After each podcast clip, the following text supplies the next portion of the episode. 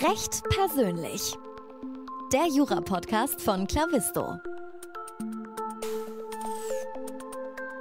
Hallo und herzlich willkommen zu einer neuen Folge des Recht persönlich Podcasts von Clavisto.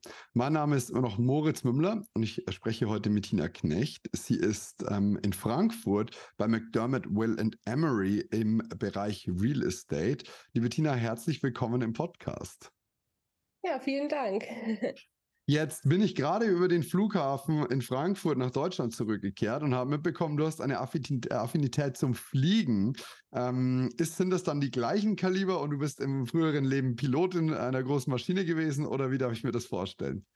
Ähm, leider tatsächlich nicht Pilotin äh, einer größeren Maschine, aber auf jeden Fall sehr spannend. Das stimmt. Ich habe eine Affinität sowohl zum Fliegen als auch zum Reisen. Ähm, das hat bei mir tatsächlich auch schon früh angefangen, also während der Schulzeit. Ich bin in Aschaffenburg zur Schule gegangen, da ich aus der Nähe komme. Ähm, habe ich quasi jede Sommerferien und Gelegenheit genutzt, ähm, Sprachferien zu machen, mich da weiterzubilden und war in Spanien, New York, Los Angeles. Dahin fliegt man natürlich auch mit den großen Maschinen. Ähm, während meines Studiums in Frankfurt äh, habe ich dann angefangen, ähm, ja, Jura zu studieren und bin dann auch ins Ausland gegangen, äh, nach Florida ähm, es war eine wertvolle Erfahrung für mich, weil ich menschlich und fachlich ähm, mich weiterentwickeln konnte, mein Legal English verbessern und einen Einblick in fremdes Rechtssystem und Studiensystem bekommen könnte. Dort sind die Gruppen einfach viel kleiner als jetzt hier bei uns in Deutschland, was ich auch sehr spannend fand, weil das eine individuellere Erfahrung war, als wir jetzt hier alle aus Deutschland kennen. Ähm, Im Referendariat hat sich das dann mit dem Fliegen tatsächlich durchgezogen. Ähm, ich habe natürlich meine Station in Frankfurt hier bei Gericht, bei der Staatsanwaltschaft gemacht, aber eben auch ähm, immer versucht, das so ein bisschen meine Interessen da so zu verbinden und war dann in der Verwaltungsstation bei der Deutschen Flugsicherung. Ähm, ich, mhm. Für mich war irgendwie früh klar, dass ich nicht in die normale Verwaltung, sag ich mal, wollte, also Behörde, was man da eben klassisch so kennt, Stadt Frankfurt oder so, ähm, und habe mir dann die deutsche Flugsicherung ausgesucht, ähm, um da einfach auch mal einen Einblick zu bekommen, weil es ja ein Unternehmen ist, das eigentlich zu 100 Prozent im Staat gehört. Wie darf ich mir ähm, das vorstellen, um da mal gleich reinzujumpen? Mhm. Äh, wie darf ich mir da so einen Verwaltungsapparat vorstellen? Geht es da dann um die, geht da dann juristisch um die Fälle, die man hätte äh, anders prüfen müssen? Oder wenn jemand mal irgendwas dabei hat, was er nicht haben soll? Oder wie darf ich mir das Ganze vorstellen dann in dem Fall? Also es, also es gibt natürlich einmal so diese, diese Komponente, wenn irgendwelche sag ich mal, Fehler der Fluglotsen gemacht werden, dass es eben auf dem Rollfeld zu irgendwas kommt oder auch in der Luft, aber das passiert ja Gott sei Dank nur selten. Ähm, aber die machen natürlich auch viel ähm, IT-basiert. Also die haben ja die ganzen Flugsicherungssysteme, teilweise entwickeln die die ja selber, also die Programme dafür. Und dann geht es natürlich als Jurist darum, okay, wie, ähm, wie kann ich die Verträge verhandeln? Manchmal werden diese Systeme auch an andere Flugsicherungen, Europa oder so verkauft ähm, aber natürlich auch die luftrechtlichen Fragen. Also gerade die Regularien sind ja da auch relativ, relativ umfassend ähm, und da kann man dann auch so gestalterisch tätig werden im öffentlichen Recht und da so ein bisschen die EU-Regelung auch mitgestalten, würde ich mal sagen, und die Politik dann auch weitgehend beraten. Cool, das klingt tatsächlich relativ spannend. Das habe ich auch so noch nie gehört. Ähm, ist ja, ja, auch, eine, ist ja auch eine coole Zwischenstation. Ja, ja, genau. Und nachdem ich dann dort in der Verwaltungsstation war, wollte ich nochmal ein anderes Unternehmen sehen ähm, weil ich das für mich jetzt auch nicht so ausschließen konnte nach, nach, ähm, nach dem Examen und bin dann zu Lufthansa Cargo. Ähm, nochmal so ein bisschen eher die zivilrechtliche, transportrechtliche Schiene anzuschauen und natürlich auch immer bei den Flugzeugen in Kontakt zu bleiben. Und da durfte man tatsächlich auch mal in die Flugzeuge rein, ähm, die dann quasi in der Technik waren. Das war auch ganz spannend, weil ich meine, man fliegt natürlich immer in den Urlaub, man fliegt dann meistens Economy und man sieht da den Rest des Flugzeugs eigentlich nicht und auch das Cockpit und sowas nicht und auch die gerade die Cargo-Flieger, damit hatte man ja so nie was zu tun. Deswegen fand ich das auch sehr ganz, auch so ganz spannend, dass man die Möglichkeit auch bekam und dann natürlich war ich da auch in der Vertragsgestaltung und so tätig, ne, diese ganzen Transport, Container und so, das gehört ja auch die Tochter, ist ja auch eine Tochter von der Cargo dann. Das war eigentlich auch sehr spannend. Cool. Ähm, war das dann grundsätzlich immer klar, dass du irgendwie äh, Juristin werden wolltest oder hattest du da auch äh, ganz vorm Studium, wenn wir jetzt mal so ein bisschen sprechen, ähm, auch noch andere Gedanken und äh, Optionen für dich? Ähm, tatsächlich wollte ich früher eher, ich glaube, so wie jedes kleine Mädchen vielleicht mal äh, Schauspielerin oder sowas werden. Äh, ich fand das irgendwie immer ganz spannend, weil man natürlich immer alles im Fernsehen gesehen hat und das total cool fand. Ähm, und das natürlich auch teilweise äh, äh, Idole sind, die man dann da so sieht. Aber ähm, tatsächlich fehlt mir für vielleicht auch ein bisschen das Talent dafür. Aber ähm, ich bin auch ein sehr sicherheitsbedürftiger Mensch. Das heißt, so von Engagement zu Engagement leben wäre jetzt, glaube ich, auch nicht so mein Ding. Ähm, auch diese ganzen Wohnortwechsel und so. Und äh, dann aber Jura hat sich bei mir tatsächlich verfestigt, so in den letzten zwei Jahren vom Abi. Ich habe ja in Bayern Abi gemacht und wir hatten sowas, das heißt Wirtschaftsrechtleistungskurs, was glaube ich in ja. Hessen hier Provi ist. Ähm, und da haben wir auch schon quasi die Anfänge von Jura gelernt in der Schule. Und da habe ich mir gedacht, ach, das klingt mir eigentlich irgendwie logisch spannend. Zahlen sind es nicht so meins, deswegen vielleicht eher kein Wirtschaft. Aber ähm, ja, und so kam das dann, dass ich das dann einfach mal probieren wollte und dann auch dabei geblieben bin tatsächlich. Cool. Ich hatte das auch in der Schule ähm, und bei mir war es aber dann im Studium tatsächlich so, weil dass ich BWL studiert habe, habe ich deutsches Recht in Österreich gehabt und dachte so, mhm. ah ja, das ist eigentlich ganz cool, es gibt eigentlich voll Sinn auch. Und dann bin ich tatsächlich nach. Deutschland äh, auf Jura gewechselt. Also ah, ja, okay. so, so auch über den Umweg, deswegen kann ich da ganz gut relaten. Ja, ja, ja, ja. Mm, bevor wir jetzt zu deiner Tätigkeit äh, bei McDermott, Will Emery kommen, wie würdest du dich selber in Bezug auf deine Arbeit beschreiben? Du hast jetzt gerade das Sicherheitsbedürfnis genannt. Das beschreibt ja eher, warum du den Job machst, den du machst, so ein bisschen. Aber was sind so deine Stärken und äh, worauf kommt es dir besonders an in deinem Job? Ähm, also ich würde mich einmal als belastbar beschreiben, weil natürlich sonst könnte man auch die Arbeit hier in der Großkanzlei nicht so gut bewältigen. Ähm, ich bin aber auch sehr zuverlässig, verantwortungsbewusst ähm, und auch, denke ich, teamfähig. Ähm, also mir ist einfach wichtig, dass ich meine Arbeit, quasi die Grenzen, die, für, die mir dafür gesetzt werden, sei es zeitlicher Art oder fachlicher Art, eben auch einhalte, aber auch dabei versuche immer das Beste rauszuholen, weil man hat hier teilweise für die Arbeit natürlich auch nur begrenzt Zeit, aber man muss dann eben versuchen, das Beste, sag ich mal, draus zu machen und da immer alles geben.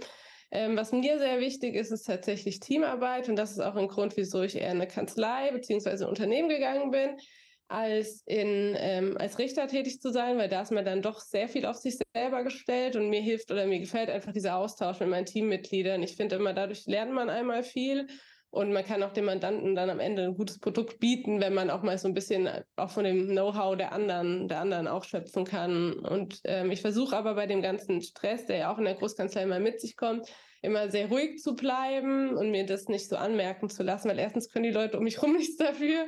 Und ähm, ja, also ich finde, das, das hilft einem dann irgendwie einfach im Arbeitsalltag, wenn man versucht, ruhig zu bleiben. Ja, das klingt nach äh, ein paar passenden Fähigkeiten für eine Großkanzlei. ähm, jetzt bist du seit 2019 Associate und ähm, mich würde interessieren, wie du dann von der Lufthansa Cargo, so wie ich das verstanden habe, jetzt zu deinem Job bei McDermott, Will Emery gekommen bist. Ähm, also ich war ja quasi nach der Cargo-Station noch im Berufseinstieg bei der Deutschen Flugsicherung dann. Die hatten mich damals gefragt, ähm, ob ich hm, dann okay. nach, meiner, nach meinem Referendariat quasi bei denen anfangen möchte. Da hatte ich allerdings eine befristete Stelle, erstmal auf anderthalb Jahre, was ich auch gut fand, weil ich kannte da die Leute und dachte mir, ja, also wieso da nicht einsteigen? Ähm, und das war, glaube ich, eine gute Gelegenheit für mich, da auch nochmal genauer hinzugucken in die Unternehmensstrukturen, weil die kriegt man als Referendar natürlich mit, aber nicht so, wie wenn man dann wirklich da arbeitet. Ähm, wurde dann als Anschlussstelle ähm, eine Stelle angeboten, ähm, die eher politischer war, also sowas wie Gre also Gremienarbeit, Aufsichtsratssitzung vorbereiten und sowas. Und da war ich, das war mir aber noch ein bisschen zu früh an dem Punkt, weil ich war ja direkt aus dem Studium und ich wollte eigentlich weiter juristisch arbeiten ähm, und mich da, also nicht so sehr in die politische Richtung. Deswegen habe ich beschlossen, mich auch nochmal anderweitig umzuschauen und ich hatte auch Großkanzleien nie für mich selbst ausgeschlossen. Also ich war da natürlich mal für ein Praktikum, aber Referendariat habe ich ja, wie ich schon erzählt habe, dort nicht gemacht. Ähm, und ja, also ich kam da tatsächlich hierher über eine sehr gute Freundin, die hier arbeitet. Ähm, und hielt es dann einfach auch für einen guten Zeitpunkt, dann nach dieser befristeten Stelle nochmal die Möglichkeit zu nutzen und zu schauen, ob das nicht doch vielleicht was für mich ist, gerade weil ich finde, am Anfang ist die Lernkurve hier sehr, sehr steil. Und man kann, also man lernt viel, man kann sich gut weiterentwickeln und das war mir dann auch wichtig, gerade am Anfang der beruflichen Laufbahn. Mhm. Wie war dein Einstieg so? Also was ist, ist das jetzt äh, drei, vier, fast vier Jahre her, je nachdem, wann du eingestiegen bist. Ähm, wie, was hat dich, woran erinnerst du dich? Was war so sehr prägend und wo, was hatte dich überrascht? Ähm, also der Einstieg bei McDermott hier war tatsächlich sehr herzlich. Also ich will nicht sagen, dass es mich jetzt überrascht, aber äh, man hört das ja auch manchmal anders von Großkanzleien. Aber ähm, ich wurde sofort gut aufgenommen, integriert. Mein Partner damals war äh, noch im Urlaub, dann haben sind aber andere Teammitglieder oder andere, ähm, andere Fachbereiche auf mich zugekommen, haben mich sofort integriert. Aber da meine gute Freundin natürlich hier gearbeitet hat, ähm, war das für mich sowieso ein Heimspiel, sage ich mal, weil sie mich natürlich mitgenommen hat, integriert hat und ich finde, wenn man dann schon mal so jemanden hat, der ein bisschen länger schon da ist, dem man Sachen fragen kann, das fand ich echt, das hat mir viel erleichtert, gerade am Anfang. Deswegen versuche ich das auch, wenn jetzt hier neue Leute anfangen, genauso zu handhaben, weil es einfach irgendwie schön, wenn das auf einer persönlichen Ebene ist. Ähm, und McDermott war damals hier in Frankfurt ja noch deutlich kleiner, als wir jetzt sind. Ähm, und man kannte dann noch quasi jeden. Und unsere Praxisgruppe in Frankfurt als Real Estate bestand damals aus noch einer weiteren Person. Das, er war damals noch Counsel. Ähm, das heißt, ich also hatte dann quasi einen direkten Ansprechpartner und habe dann da auch echt viel gelernt am Anfang. Das war sehr gut. Mhm. Schön. Wenn du jetzt äh, beschreiben müsstest, was der größere Kulturschock ist, jetzt hast du es natürlich nur in eine Richtung erlebt, aber wenn du von Kanzlei zu Unternehmen oder Unternehmen zu Kanzlei, was glaubst du ist der leichtere Schritt? Oh, das finde ich schwer. Also ich ähm, glaube tatsächlich, leichter ist es andersrum, von der Kanzlei in das Unternehmen zu gehen, obwohl man dann da natürlich extrem feste Strukturen hat in Unternehmen. Also man hat das dann halt immer schon so gemacht und man wird es dann auch immer noch so machen. Und warum soll man das jetzt anders machen? Das war was, was mir jetzt im Unternehmen öfter mal passiert ist wo man dann auch sagen muss, okay, ich bin hier auch, um neue Strukturen umzusetzen. Also das ist, glaube ich, ein Kulturschock, wenn man jetzt von der Kanzlei in ein Unternehmen kommt. Wenn man aber natürlich vom Unternehmen in die Kanzlei kommt, sind es, also bei mir waren es klar die Arbeitszeiten. Bei der Flugsicherung war ich um fünf zu Hause oder bin um fünf gegangen, freitags um zwei oder um drei. Ja, das ist schon was anderes. Und das war auch eins, wovor ich am meisten Respekt hatte tatsächlich, mhm. ob man mit der Arbeitsbelastung klarkommt. Ähm, keine Gleitzeit mehr, natürlich feste Urlaubstage schon, aber trotzdem, also man weiß ja dann auch nicht, was auf einem zukommt. Ähm, aber man hat natürlich auch hier einen höheren Zeitdruck, also im, als im Unternehmen. Das heißt, wir sind Dienstleister, die man dann erwarten von uns ein bestimmtes Arbeitsprodukt, oft halt auch in ein paar Stunden. Und das war definitiv anders bei der DFS. Da hatte man immer ein bisschen mehr Zeit, man hat sich dann mit den Fachabteilungen ausgetauscht. Das, da malen die Mühlen einfach langsamer, das ist so. Ähm, aber es hat quasi alles seine Vor- und Nachteile. So ein planbarer Arbeitstag ist natürlich auch was Schönes, aber ich glaube, man muss das einfach für sich selber entscheiden, auch vielleicht nach Lebenssituation abhängig, wo man sich dann eher sieht. Mhm. Mm, jetzt hast du schon den, den Schritt so ein bisschen abstrakter beschrieben. Ich möchte noch mal so ein bisschen darauf eingehen, dass du ja mhm. vor allem bei der Flugsicherung für Vertragsgestaltungen, für Einkauf, Vertrieb im privaten Baurecht und im öffentlichen Recht beschäftigt warst. Jetzt berätst du Unternehmen und Family Offices bei Immobilientransaktionen. Lustigerweise hat mir, glaube ich, letztes Jahr jemand mitgeteilt, dass er bei euch in Frankfurt äh, Mandant ist. Ähm, jetzt äh, geht es da auch um gewerbliches Mietrecht und alles. Mich würde tatsächlich deine Arbeit heute so ein bisschen interessieren. Was machst du genau und in welchem Setting bist du da so für dich unterwegs? Ähm, das, also stimmt alles. Ich betreue jetzt hier schwerpunktmäßig Immobilientransaktionen. Das kann reichen, also An- und Verkauf natürlich, also auf Käufer- und Verkäuferseite. Das reicht von eine Logistikimmobilie irgendwo auf dem Land bis hin über Kaufhäuser, die man vielleicht auch schon kennt oder wo man auch selber schon war, bis hin auch zu Hochhäusern hier in Frankfurt. Ähm, das ist auch das, was mir irgendwie im Immobilienwirtschaftsrecht sehr gut gefällt, weil man quasi, jede Immobilie hat seine eigenen Probleme, Charakteristiken und das ist aus rechtlicher Sicht gerade bei diesen Innenstadtlagen auch immer sehr spannend. Ähm, und man kann auch irgendwie hat schnell einen Bezug dazu, weil wenn man, man läuft dann gelegentlich einfach an den Sachen vorbei, die man gerade geprüft Klar. hat. Das wäre eigentlich ganz cool. Ähm, was wir natürlich auch machen, ähm, und die Transaktionen gehen ja ein bisschen zurück, ist Asset Management. Das bedeutet, wir entwerfen Mietverträge, Nachträge für Mietverträge, Asset Management Verträge oder so. Also das machen wir natürlich auch. Das ist dann eher so das Daily Business, würde ich sagen, wenn es gerade keine Transaktion vor der Tür steht. Und was wir gerade auch noch öfter haben, sind Joint Ventures. Mhm. Also, dass sich ähm, verschiedene Kapitalgeber irgendwie zusammenschließen, um ein Projekt gemeinsam zu verfolgen. Ähm, ja, also so das so im Groben vielleicht, was wir machen. Würdet ihr auch so grundsätzlich bei einer äh, irgendeiner einer, einer Planungsimmobilie, die jetzt erst noch entsteht, ähm, den, die Kaufverträge für die einzelnen Käufer machen, falls das wirklich als Projektgeschäft veräußert wird? Oder ist das eigentlich eher untypisch?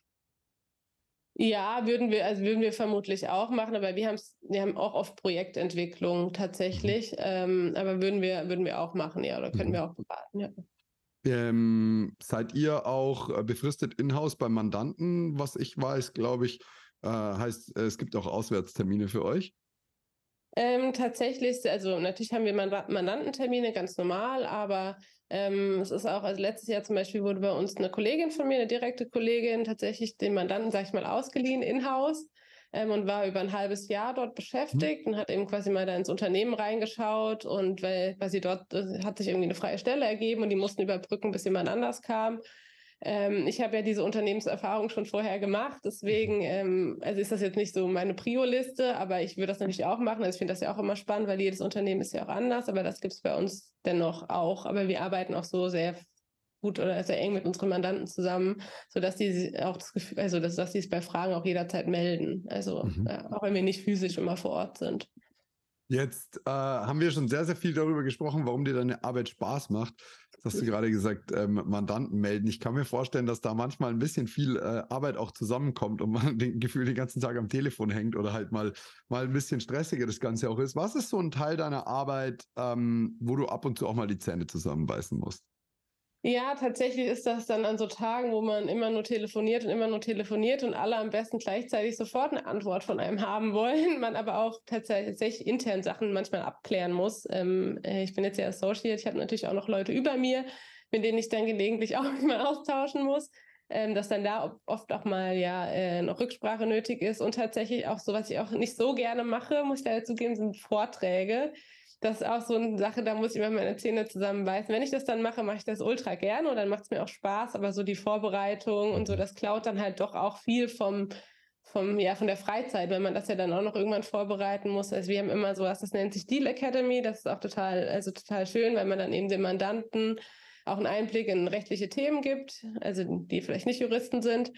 Ähm, und dort muss ich auch schon einen Vortrag halten, aber ja, wie gesagt, es macht dann Spaß, aber man hat dann doch auch manchmal die Zähne zusammenzuarbeiten, auch wenn dann irgendwelche Rückfragen kommen. Aber mhm. das gehört, glaube ich, auch dazu. Ich kann das mit den Vorträgen ganz gut nachvollziehen. Ich habe grundsätzlich gar kein Problem mit Vorträgen, aber es ist oft die Art der Vorbereitung, die mich manchmal ein bisschen stört. Ich ja. bereite mich grundsätzlich super gerne auf Vorträge vor, aber wenn ich jetzt zum Beispiel eine Slideshow machen müsste, denke ich mir immer, ja, ich brauche das ja gar nicht, aber mein Gegenüber ja vielleicht. Das ja. heißt, dann muss ich mich hinsetzen, dann genau. muss ich, dazu müsste ich mich dann zwingen, weil so ja. drauf haben würde ich das alles, aber ich kann das, ich kann das schon verstehen. Ähm, ja. Und wenn dann, wenn man da mal drin ist, dann geht es schon auch. Mm, und wenn du es jetzt nochmal charakterisieren müsstet als an deiner Tätigkeit, wir haben schon darüber gesprochen, dass die Immobilien für dich deshalb auch so interessant sind, weil sie alle unterschiedlich sind, weil du einen gewissen Bezug zu dem Ganzen hast. Ähm, Gibt es noch was, was dir wirklich, was, was wir klassifizieren könnten als das macht mir am meisten Spaß an meiner Arbeit? Ähm, ja, tatsächlich auch der Austausch mit den Mandanten, also das oder auch mit, den, mit dem Team, das finde ich irgendwie auf jeden Fall ganz schön. Ähm, weil, also wir sind hier nicht so ein großes Team, das hatte ich ja schon gesagt, auch jetzt nicht. Und ähm, was mir noch sehr gut gefällt, es kommen halt immer wieder neue Sachen auf mich zu. Die Marktsituation ändert sich, dann ändert sich vielleicht auch ein bisschen der Fokus, der Schwerpunkt. Wie es sagt, Immobilientransaktionen gehen zurück. Und ich finde diese Abwechslung eigentlich auch also eigentlich sehr, sehr schön, weil dann ist man nicht so in seinen festgefahrenen Strukturen, sondern mhm. sieht immer was Neues. Es ist halt doch sehr, also sehr wandlungsfähig, der, der Job. Also es gibt mhm. dann doch immer Sachen, die man noch nicht weiß und das, man macht nie das Gleiche. Das finde ich ähm, eigentlich ziemlich schön. Ziemlich Nimmt man diese Kontraste dann überhaupt so wahr oder ist das eigentlich ein Projekt wie, also ich stelle mir zum Beispiel vor, dass man auch so ein bisschen ins Schmutzeln kommt, wenn man irgendwie ein riesiges Kaufhaus gerade in Frankfurt verkauft hat und dann geht es wieder um irgendein äh, größeres Bauprojekt, zwar auf dem Land draußen, aber wo es irgendwie um, weiß ich nicht, geht es vielleicht um ganz, ganz, ganz andere Situationen wieder. Ja, ja, klar, ja, das stimmt. Das hat man oft. Also man hat oft diese Projekte, die dann einen dreistelligen Millionenbetrag sind oder so oder sogar noch mehr. Und man hat dann auch aber gleichzeitig die Immobilien, die vielleicht nur ja eine Million wert sind, aber die sind oft nicht unbedingt komplizierter, die hohen Beträge, als die kleinen. Also das ist manchmal sehr faszinierend, dass man auch für, für kleinere Assets, die nicht so eine hohe große Hausnummer haben, echt extrem viel Arbeit hat, weil das natürlich mhm. an, an der Immobilie selber liegt und jetzt nicht so sehr am, am Wert, den sie dann am Ende hat. Ähm, das, das finde ich doch immer sehr interessant zu sehen. Ja, das ist so. Spannend. Ähm, ich stelle mir jetzt gerade vor, ich bin Nachwuchsjurist oder Nachwuchsjuristin ähm, und habe so ein gewisses Interesse für Immobilien, Immobilienwirtschaftsrecht ähm, und möchte mich da vielleicht ein bisschen darauf vorbereiten, auch schon gedanklich. Was, äh, in welchen Schwerpunkt sollte ich setzen? Was sollte ich irgendwie können oder äh, gelernt haben? Vielleicht schon im Studium auch mal ein gewisses Interesse entwickelt haben? Mhm. Ja, also ich äh, denke, man sollte jetzt in der Uni Sachenrecht nicht ganz schlimm gefunden haben, also weil es ja dann doch doch ein bisschen daran angelehnt ist, ne? Und Mietverträge sollte man natürlich jetzt auch nicht hassen oder so. Das, da wird man nicht drum rumkommen tatsächlich. Aber ich hatte ja selber jetzt keine großen Erfahrungen im Immobilienwirtschaftsrecht, als ich bei McDermott angefangen habe. Und ich bin immer der Meinung, dass man alles lernen kann, wenn man das möchte. Und man braucht halt einfach nur die Motivation oder vielleicht auch die Geduld, sich da in ein neues Themengebiet einzuarbeiten. Ähm, aber das ist ja in jedem Fachbereich eigentlich so. Also. Mhm. Ja, das stimmt. Äh, auch so das gewisse Interesse halt mitzubringen yeah. irgendwie in der ganzen genau. Thematik, weil ansonsten äh, ackerst du ja den ganzen. Tag an was, was dich eigentlich nicht interessiert. Ähm, jetzt deckt ihr ja bei McDermott, Will Emery relativ viele äh, ja, Themengebiete ab mit 1400 Anwälten an über 20 Standorten auf verschiedenen Kontinenten. Wie würdest du deinen äh, Arbeitgeber charakteris charakterisieren? Ja, also ähm, McDermott ist natürlich eine amerikanische Großkanzlei, ähm, das ist so, aber ich finde, sie unterscheidet sich in einem Wesen Punkt, wesentlichen Punkt so von den anderen, die man so kennt oder von den großen auch, die man so kennt. Ähm, obwohl wir eine Großkanzlei sind, sind wir Deutschland, beziehungsweise speziell in Frankfurt, doch noch relativ klein. Ähm, aber wir können trotzdem, dadurch, dass wir uns alle kennen, gezielt staffen können, ähm, können wir große Transaktionen dennoch bewältigen, weil die Zusammenarbeit quasi auch mit den anderen Fachbereichen so angenehm und super funktioniert. Also, wo wir wenig Leute sind, sind, sind wir auch gut aufeinander abgestimmt und jeder kennt sich, man tauscht sich aus. Ähm, das, finde ich, unterscheidet uns tatsächlich von anderen. Ähm, die Mandanten haben auch quasi auf jeder Ebene gezielte Ansprechpartner, wo sie wissen, okay, diese Person steht mir zur Verfügung. Ähm, und also es ist nicht so, dass man hier ewig als Associate nicht nach außen auftritt oder so, das gibt es ja auch. Das ist aber tatsächlich nicht so. Ähm, es ist einfach ein tolles Miteinander und ich glaube, das merkt man auch nach außen. Ähm, und ja, also was auch bei uns sehr wichtig ist, ist, glaube ich, auch das Netzwerken innerhalb der Kanzlei, also sowohl innerhalb Deutschlands als auch international. Ähm, jetzt letztes Wochenende tatsächlich waren die Associates alle in Utrecht, also quasi mhm. auf Kosten der Kanzlei. Und letztes Jahr durften wir nach Los Angeles fahren, um eben uns die ganzen anderen Kollegen in den USA mal oder auch natürlich die ganzen anderen Europäer okay. waren auch da, um alle mal zu treffen. Und das ähm, finde ich eigentlich ganz gut. Und ich habe auch das Gefühl, wenn man Kritik äußert und Feedback, wonach wir auch regelmäßig gefragt werden, beispielsweise wir haben zu wenig Weiterbildungsangebote oder so, gerade was die Mitarbeiterzufriedenheit angeht, dann wird schon versucht, das dann auch direkt umzusetzen mit geregelteren Feedback-Prozessen, öfterem Feedback ähm, oder auch Weiterbildungsmöglichkeiten. Jetzt gibt es Seminarwochenende in Montabaur und sowas. Also das gab es alles nicht, als ich angefangen habe. Also McDermott entwickelt sich hier halt doch noch sehr, ähm, obwohl es tatsächlich eigentlich schon eine Großkanzlei ist, die auch insbesondere in Amerika schon einen Namen hat. Also in Deutschland sicher, also auf jeden Fall auch, mhm. aber er ist auf jeden Fall noch doch deutlich kleiner, was die Menschenzahl angeht, die arbeitet. Klingt nach einer ganz coolen Kombination aus äh, Großkanzlei und trotzdem noch irgendwie einer gewissen Dynamik, die auch eine gewisse mhm. Geschwindigkeit hat und da auch ähm, relativ gut vorangeht. Wie würdest du äh, so grundsätzlich äh, für euch die Unternehmenskultur definieren? Also wie, wie geht ihr ähm, miteinander um? Was ist dir aufgefallen? Ist es, ähm, ja, wie war, wie war das so? Also es sind äh, relativ kurze Dienstwege. Ähm, das bedeutet, also man braucht jetzt hier keine Scheu haben, einen Partner persönlich anzusprechen oder so. Also jeder hat hier eigentlich eine offene Tür. Und das finde ich auch gerade am Anfang so schön. Also ich war ja, wie gesagt, in Frankfurt alleine mit noch einer weiteren Person hier. Und das war schon ganz schön, dass man dann nie die Scheu hatte, da jetzt direkt Fragen zu stellen. Also das finde ich irgendwie schön und so ist eigentlich jeder hier und ähm, auch sehr aufmerksam. Auch die Leute, die bei uns an der Führungsspitze sitzen, sind, haben ein offenes Ohr und versuchen, versuchen das auch ernst zu nehmen, wenn man irgendwelche Belange hat, die einem eben stören. Ähm, und das, also das finde ich auch wirklich schön. Also ich finde vor allem das Miteinander schön, aber das ist halt auch was, was mir wichtig ist. Deswegen ist es, glaube ich, auch das, was, was mich jetzt, also was, was mich an McDermott so begeistert eigentlich. Ja, das ist aber dann schon auch wichtig herauszustellen, weil das ist ja der Grund, warum du letztlich den Arbeitgeber gewählt hast genau. und dich da auch wohlfühlst. Und das ist ja, ja. Ähm, absolut legitim und ja auch wirklich was, wonach man ja, Ausschau halten darf, weil du solltest ja an deinem Arbeitsplatz richtig sein und nicht ähm, ja, genau. einfach was, was, es, es können ja positive Sachen geben, die du gar nicht schätzt, ähm, aber das ist ja dann besonders, besonders wichtig, weil es ein sehr subjektives Empfinden ist. Jetzt ähm, hast du erzählt, es ist relativ viel in den letzten Jahren passiert. Äh, wie sieht es denn generell bei euch äh, mit dem Thema Nachwuchs, Neueinstellungen auf äh, natürlich jetzt beruflicher Ebene aus? Ähm, welche Talente sucht ihr und wie werden die gefördert? Ähm, also natürlich freuen wir uns immer über neue Talente.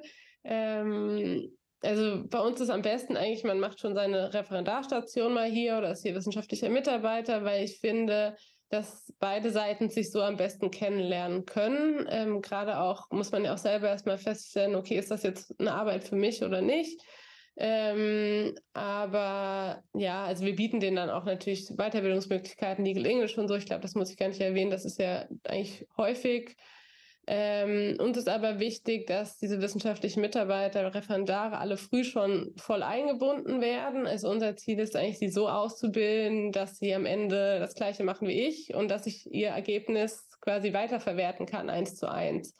Ähm, also das auch schon relativ früh. Und wir haben auch eigentlich den Ansatz, dass Referendare, Vimis, wie auch immer, alle direkt mit den Partnern arbeiten und nicht nur mit den Associates. Also beides ist bei uns üblich. Also es gibt halt tatsächlich auch diese flachen Hierarchien schon ganz früh. Und ich denke auch nur so kann man sich dann auch also ein wirkliches Bild davon machen, wie es dann ist, wirklich fest hier zu arbeiten. Mhm. Ja, also das kann ich gut nachvollziehen. Es, es macht auch immer Sinn, so einen soften Einstieg erstmal zu wählen ja. und dann ja. ähm, den dann zu verfestigen. Hm, wie sieht die Förderung denn bei euch aus? Also du hast erzählt, ihr äh, macht jetzt auch, ich meine, das ist eher ähm, natürlich auf Softskill-Ebene, ihr trefft euch mit den Kollegen international, aber wirklich jetzt auf ähm, beruflicher, fachlicher Ebene, wie, wie wird da ähm, die Förderung angegangen? Also ja, also auf fachlicher Ebene tatsächlich einmal durch den direkten Austausch mit dem, mit dem Partner, mit dem man zusammenarbeitet. Also man bereitet ja Dokumente, Unterlagen vor, die man dann auch bespricht. Also natürlich ist es schon so, dass man es auch einfordern muss. Ich glaube, das ist überall so. Aber ähm, man bekommt dann eben auch manchmal, oder man sagt, man möchte gerne was Neues machen, dann bekommt man auch mal was, was vielleicht thematisch ein bisschen anders ist. Ähm, aber natürlich haben wir auch fachliche Seminare, also sowohl extern, wenn man sich dafür irgendwas Bestimmtes rausgesucht hat, oder auch intern wird quasi nicht nur Softskill angeboten, sondern auch fachlich, also dass man sich fachlich irgendwie weiterentwickeln kann. Auch teilweise macht das dann das Team individuell, dass mhm. wir sagen, okay, wir würden gerne zusammen dieses Seminar hören und dann kommt jemand in-house oder so. Das kommt schon auch vor. Also mhm. ist eigentlich alles möglich. Mhm. Cool. Jetzt ähm, würde mich tatsächlich noch so ein kleiner Ausblick auf dein Arbeitsfeld ähm, an interessieren. Äh, die Immobilienbranche hat gerade so ein bisschen zu kämpfen mit den ganzen steigenden Zinsen, mit den äh, auch den Baukosten. Welche Chancen siehst du da dennoch mit einer entsprechenden Spezialisierung in diesem, in diesem Arbeitsfeld und wie wird sich das deiner Perspektive noch entwickeln? Ja, also das stimmt tatsächlich. Also die Immobilientransaktionen gehen auch bei uns zurück, ähm, gerade auf Käuferseite. Auf Verkäuferseite also beraten wir gerade auch immer noch sehr viel. Äh, aber man muss sich halt auch wie immer auf Marktumstände einstellen und wir beraten, hatte ich ja schon eingangs erwähnt, auch bei Joint Venture Vereinbarungen, dass eben Kapitalgeber hinzukommen, die auch vielleicht ein bisschen Projektentwicklung mitmachen und so. Sowas tatsächlich sehe ich jetzt auch so für die nächste Zeit. Ähm, aber das ist ja auch irgendwie das, finde ich, was den Job ausmacht, dass man sich dann da versucht, irgendwie darauf einzustellen. Wir beraten dann schon mal für einen antizipierten, antizipierten Verkauf in der Zukunft. Wir machen die Immobilie dann verkaufsfertig, sag ich mal. Also es gibt ja oft Mietverträge, die noch Nachträge brauchen oder so. Sowas ist gerade das, was uns aktuell, ähm, aktuell sehr beschäftigt. Ähm, und man kann auch dann auch mal intern ein bisschen mehr auf dieses Legal Tech-Thema, also welche Muster hat man, wie kann man die generalisieren und wie kann man dann auch darauf zugreifen, wenn man sie braucht. Sowas ist dann eher das, was man jetzt intern vielleicht noch so ein bisschen mehr in, also quasi in, de, in den Fokus nehmen kann, wenn man dafür mal genügend Zeit hat. Ich kann mir auch vorstellen, dass dieser diese generelle äh, Zyklus, diese ähm, äh, kann, kann, ich, kann ich mir auch als Chance vorstellen, weil jedes Mal, es ist ja mit den Immobilien grundsätzlich schon so, dass es eine, irgendwie eine, einen gewissen äh, Kreislauf unterliegt. Und ähm, mhm. ich meine, wir, wir sind gerade auf irgendwo einem Abwärtstrend, wie weit es geht, weiß kein Mensch, ob yeah. das vielleicht sofort sich wieder dreht. Aber ich habe immer das Gefühl, in dem Moment, wo man aufsteigt, wenn die Phase am heißesten ist, hat man natürlich auch den größten Stress in der ganzen Situation, weil man irgendwie am allerschnellsten alles lösen muss. Und so kann yeah. man natürlich auch ein bisschen, ein bisschen softer vielleicht einsteigen. Genau, ähm, ja. Und dann ready sein, wenn es soweit ist. Genau, ja, das stimmt. Jetzt ähm, bist du recht jung in den Job eingestiegen und hast aber trotzdem einige berufliche Erfahrungen gesammelt. Mich würde interessieren, wie du jetzt aus unabhängig von der ähm, Spezialisierungsperspektive, aber so ein bisschen ähm, aus der ja, Altersperspektive als, als junger Mensch einfach auf diese komplette Branche, Großkanzlei, die Arbeit an sich ähm, blickst. Ist das äh, was, was du dir die nächsten Jahre langfristig vorstellen kannst oder gibt es irgendwie da auch noch was, was dich reizt? Ja, es ist tatsächlich so. Also es ist auch, ich bin jetzt auch eine junge Frau, sage ich mal. Es ist ja doch auch ein männerdominierter ähm, Beruf und es ist auch tatsächlich so, dass viele Leute schon älter und mehr Berufs Berufserfahrung haben, gerade auf Mandantenseite. Natürlich gibt es auch junge und dynamische, das ist alles als alles dabei. Aber ähm, also ich glaube, damit muss man auch dann offen umgehen. Und wir haben auch tatsächlich Mandanten, die damit offen umgehen und dann irgendwie ansprechen, dass man die einzige Frau im Call ist. Ähm, das ist ja auch irgendwie ganz schön. Aber ähm, ja, also ich glaube, dass die Lebenssituationen ändern sich und ich glaube, man muss dem auch eine Chance dafür geben, sich mitzuändern vielleicht, dem Job, ohne dass man jetzt direkt gehen muss. Ähm, wie gesagt, im Unternehmen war ich jetzt auch schon. Ich weiß, auch da ist es so, dass man als junger Mensch tatsächlich auch kämpfen muss. Ja, also weil es sind halt auch viele Leute schon seit 20 Jahren da und was kommt jetzt dieses jüngere Mädchen an und möchte mir jetzt sagen, wie die Welt funktioniert. Ähm, aber ich glaube, das muss man dann halt einfach selbstbewusst sein und sich das dann quasi klar schildern und klar auch ähm, rational sagen, was, ja, wieso man jetzt hier ist und dass man das auch verdient hat, dass man hier ist. Aber das ist, ist glaube ich, ganz natürlich. Ich glaube, es geht dann jedem doch so, der noch ein bisschen jünger im Beruf gestartet ist. Aber wenn man jetzt natürlich da als Richter sitzt mit 25, hat man genau die gleichen Probleme. Also das ist, glaube ich, jetzt berufsübergreifend so. Ja, ich, ja, diese Wahrnehmung gegenüber dem, wie war das, wie hat mal dem, eine sehr junge Frau hat mal zu mir gesagt, dass ähm, sie wird im Gericht oft unterschätzt, aber das stört sie mhm. überhaupt nicht, weil wenn sie den Mund aufmacht, hat sich das eh erledigt. Und da dachte ich so, ja, also, hey, mhm. Taten sprechen eh lauter als Worte, so gesehen, oder Optik oder was auch immer. So gesehen äh, verstehe ich gut, was du meinst. Ja. Jetzt sind wir tatsächlich schon ähm, in dem letzten Teil unserer Aufnahme angekommen und ähm, wir werden so ein bisschen noch äh, auf persönlichere Fragen eingehen. Und da ähm, habe ich so vier, fünf Stück äh, vorbereitet. Und mich würde interessieren, was du unbedingt noch erleben oder tun möchtest. Und da weiß ich nicht, ob da gleich der Flugschein dabei ist. Ja, tatsächlich, also sowas würde ich auch gerne machen oder einen Bootsführerschein fände ich auch sehr, sehr, sehr, sehr spannend. Ähm, aber jetzt nicht, also all solche Dinge oder Motorradführerschein oder so, ähm, sowas, sowas will ich definitiv auch gerne machen. Ähm, ich habe zwar eine Vespa, aber die fährt nicht so schnell und ich bin jetzt gerade aus Frankfurt rausgezogen und äh, jetzt bräuchte ich eigentlich irgendwas, mit dem ich über die Autobahn fahren kann. Ähm, deswegen mal schauen, ob ich das jetzt in nächster Zukunft noch mache. Aber ähm, dann ist es natürlich auch klar, wie wir es schon eingangs gesagt haben, das Reisen. Ne? Also man, ich glaube, man kann nie aufhören, die Welt zu sehen. Ähm, deswegen habe ich da schon noch so ein paar Dinge auf meiner Liste. Dieses Jahr war ich in Japan. Ich würde einfach gerne noch so ein bisschen mehr sehen. Hawaii, Peru, Südamerika war ich jetzt noch gar nicht. Also das ist natürlich das, das, was mich auch sehr interessiert oder was ich auch gerne nochmal erleben oder tun würde, tatsächlich. Cool. Ja, ähm, kann ich sehr, sehr gut nachvollziehen. Ich bin da auch äh, sehr reiseaffin. Ich war ähm, in vier Ländern in Südamerika in letzter Zeit und es war echt cool. Ja. Das war Mexiko, Panama, Costa Rica okay. und äh, nee, Kolumbien steht noch auf der Liste. Drei Länder. Ah ja, okay. Ja, das klingt ähm, auf jeden Fall sehr spannend. Dann hole ich mir noch ein paar Reisetipps ab, bevor ich. Ich kann es auf jeden Fall echt wärmstens empfehlen, wenn man zwei, drei Sachen beachtet. Mm, ja, klar. Du bist ein unterschätztes Talent als. Ja, das war das ist tatsächlich eine schwere Frage. Ähm, habe ich auch überlegt, aber tatsächlich habe ich früher sehr, sehr gerne gebacken. Und ähm, also ich fand das immer sehr entspannend und habe dann auch so Torten gebacken, deswegen wahrscheinlich als Konditorin. Ich meine, die Kollegen freuen sich heute noch, wenn man Kuchen mitbringt. Ähm, aber tatsächlich ist die Zeit halt, die man dafür braucht, doch, doch, doch sehr umfassend, gerade was das ganze Dekorieren angeht. Aber das macht mir auf jeden Fall sehr viel Spaß. Ähm, und das würde ich auch gerne mal wieder machen, tatsächlich. Na dann, auf geht's.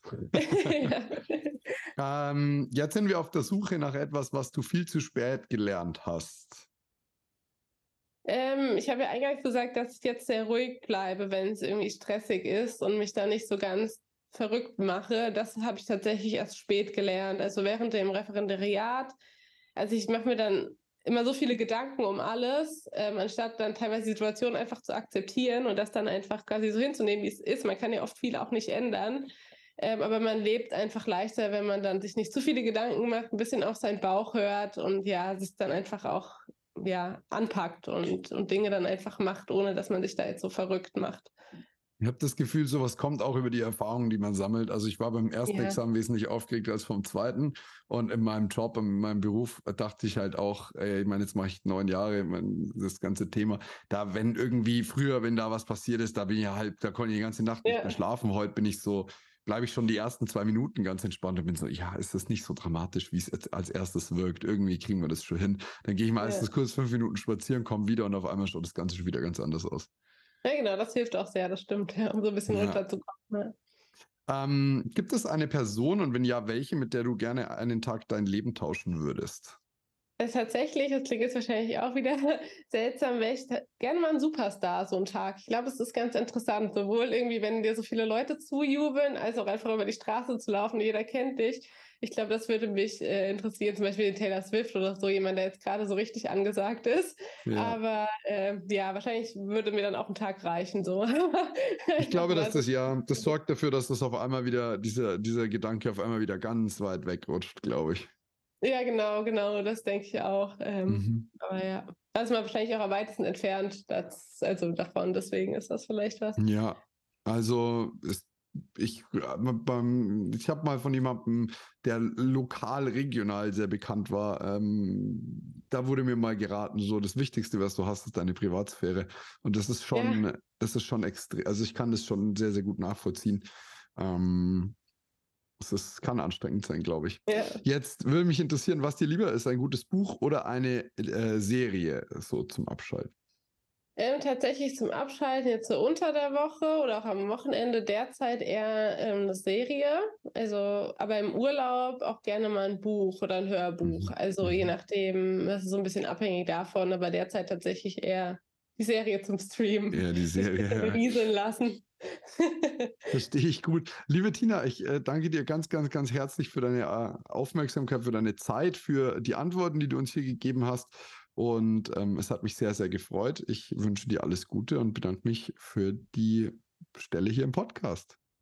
Ja, vielen Dank. Das kann ich nur zurückgeben. Hat auf jeden Fall sehr viel Spaß gemacht und äh, ja, alles Gute. Dankeschön. Ciao, ciao. Mach's gut. Tschüss. Ich hoffe, dir hat die heutige Episode gut gefallen. Wenn du Fragen, Kritik, Anregungen oder Feedback für mich hast, dann freue ich mich auf deine E-Mail an podcast.klavisto.de. Apropos Klavisto, bist du schon Mitglied bei unserem Förderprogramm für Nachwuchsjuristinnen und Nachwuchsjuristen? Wenn nicht, dann geh jetzt auf klavisto.de und bewirb dich um einen Platz in unserem Förderprogramm. Als Klavisto-Talent bieten wir dir die besten Karrierechancen und deinen Weg in eine Top-Kanzlei.